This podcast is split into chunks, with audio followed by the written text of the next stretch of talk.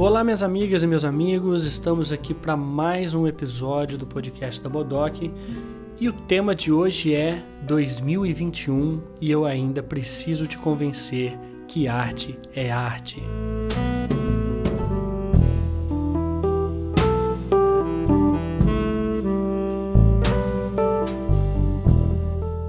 Para começar, devido ao agravamento da crise do coronavírus por todo o Brasil, a gente achou melhor interromper por enquanto os episódios presenciais.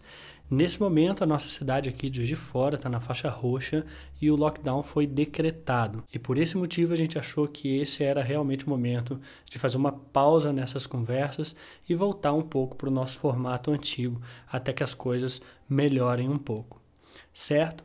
Então, como eu disse, o tema de hoje é 2021 e eu ainda preciso te convencer que arte é arte.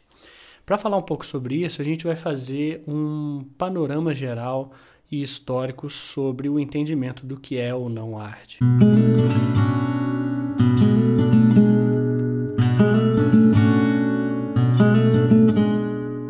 Bom, como eu disse no primeiro episódio do programa sobre a arte da Bodoc lá no YouTube há um bom tempo atrás, as artes, antes do advento da fotografia, sempre foram associadas a uma espécie de representação da realidade.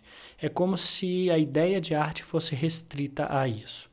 Então, gêneros como a pintura de paisagem, de retrato, natureza morta e nus artísticos, eles acabavam moldando a prática dos artistas para que o seu desenvolvimento técnico fosse aprimorado dentro dessa referência estética da época. Partindo então da ideia de traçar um panorama histórico, se a gente pensar no Egito Antigo, por exemplo, a supremacia da religião sobre a vida cotidiana fazia com que as artes retratassem temas políticos e religiosos, visto que o faraó era um representante oficial de Deus na terra. E por esse motivo, a arte egípcia trazia graficamente a melhor maneira de representar e exaltar o faraó e as divindades do Nilo. Nesse sentido, as pernas e o rosto em perfil e o tronco de frente, na época do Egito Antigo, eram consideradas regras rigorosas que os artistas deveriam cumprir para que a representação fosse feita de maneira clara e ordenada. É, inclusive, no livro do Gombrich, ele ressalta que o efeito de equilíbrio, estabilidade e harmonia eram justamente a busca principal na representação egípcia. Abre aspas. O estilo egípcio incorporou uma série de leis bastante rigorosas. Todo artista tinha que aprendê-las desde muito jovem. As estátuas sentadas deviam ter as mãos sobre o joelho. Os homens eram sempre pintados com a pele mais escura do que as mulheres. A aparência de cada um dos deuses egípcios era rigorosamente estabelecida. Pois bem, vale lembrar também que, além da arte do Egito Antigo, na Grécia, a partir do século IV, muito influenciada pela ideia de mimesis do Platão, buscava uma espécie de ideal de beleza que jamais poderia ser encontrado na realidade imediata. Isso porque o artista nunca teria acesso à coisa em si, por assim dizer, né? Para eles, a realidade, a natureza e todas as coisas que tocavam a sua percepção eram, na realidade, uma cópia de um mundo ideal, uma espécie de reflexo embaçado daquilo que estava apenas no mundo das ideias. Logo, a representação artística seria uma espécie de cópia da cópia. Sendo assim, na Grécia Antiga só era considerado arte aquilo que fosse uma imitação ou representação da natureza. Logo, uma pintura abstrata, teoricamente, não representaria a natureza, portanto, não poderia ser considerada arte. É lógico que isso é um anacronismo histórico, mas, enfim, é a título de ilustração aqui. As questões da arte na Grécia Antiga eram diretamente associadas ao belo, à busca pela beleza. E nesse sentido, a gente deve lembrar aqui que o belo para Platão seria o rosto do bem e da verdade. Ou seja, nada seria belo se não fosse verdadeiro e nenhum bem poderia existir fora da verdade.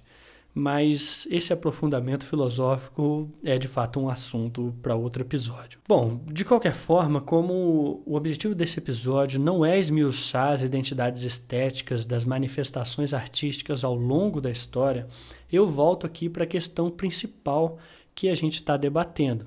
justamente a partir desses exemplos e a partir da ideia de que havia uma necessidade de representação como uma preocupação constante na produção artística.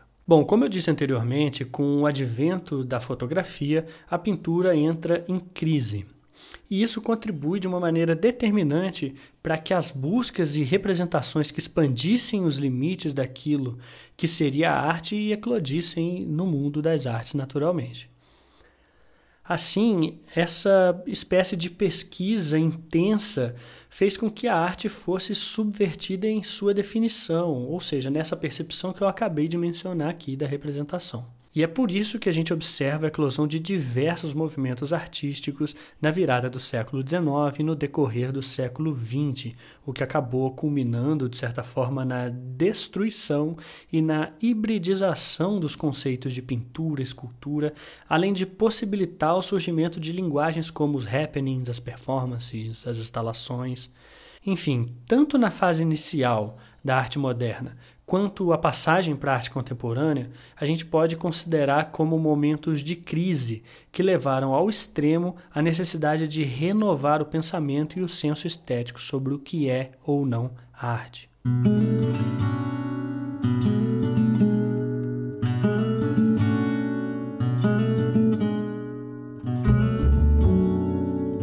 E é por isso que a gente não pode deixar de destacar que o trabalho de grandes intelectuais engajados nas pautas modernistas, por exemplo, ajudou a construir as narrativas que contribuíram diretamente para a desconstrução do conceito de arte acadêmica pré-moderna. Na realidade, é justo a gente dizer aqui que a atuação de intelectuais e críticos de arte foi, na verdade, de fundamental importância para a construção de processos artísticos que consolidaram o entendimento sobre o que seria a nova arte que estava sendo produzida naquele momento. E essa afirmação ela pode ser corroborada ressaltando que grandes críticos da arte moderna, como Greenberg, né, que foi responsável naturalmente por criar uma capacidade de justificar teoricamente contra o juízo crítico tradicional a inserção dos movimentos modernistas, como o impressionismo, o cubismo e o expressionismo abstrato, né? configurando ou articulando eles como a grande linha mestra da evolução da história da arte no Ocidente. Bom, eu disse isso tudo aqui sobre a ideia de representação e sobre a ampliação do conceito do que é ou não arte, justamente porque existe uma espécie de imaginário coletivo onde a arte persiste apenas como deleite e representação. Ou seja, qualquer coisa feita fora de uma execução técnica virtuosa e sensível, que não represente uma paisagem, por exemplo, uma pessoa ou coisas que existem, automaticamente não é considerado arte por essa classe ou por esse grupo de pessoas. Inclusive, é possível que você que esteja ouvindo esse podcast nesse exato momento não considere uma pintura abstrata, por exemplo, arte, ou que uma performance ou um happening. Entretanto, minhas amigas e meus amigos, eu devo dizer aqui de forma fraterna que é bem provável que as suas convicções nesse sentido sobre o que é ou não arte tenham sido construídas em um ambiente onde a pluralidade de linguagens e de proposições artísticas for reduzida a anúncios publicitários ou manuais de pintura. Talvez você nunca mude de ideia, inclusive, tudo bem por isso. Mas, por outro lado, eu devo dizer que é muito importante a gente entender que uma opinião cunhada em padrões estéticos de gosto ou construída de maneira precária e superficial não pode deixar de respeitar a arte como campo do conhecimento. Justamente porque o entendimento acerca da pluralidade de linguagens e proposições artísticas exige conhecimento. Afinal de contas, eu nunca vi ninguém questionando o engenheiro se um prédio é realmente um prédio ou se uma ponte é realmente uma ponte. Mas, por outro lado, diariamente a gente precisa convencer alguém de que o que fazemos é arte, sim.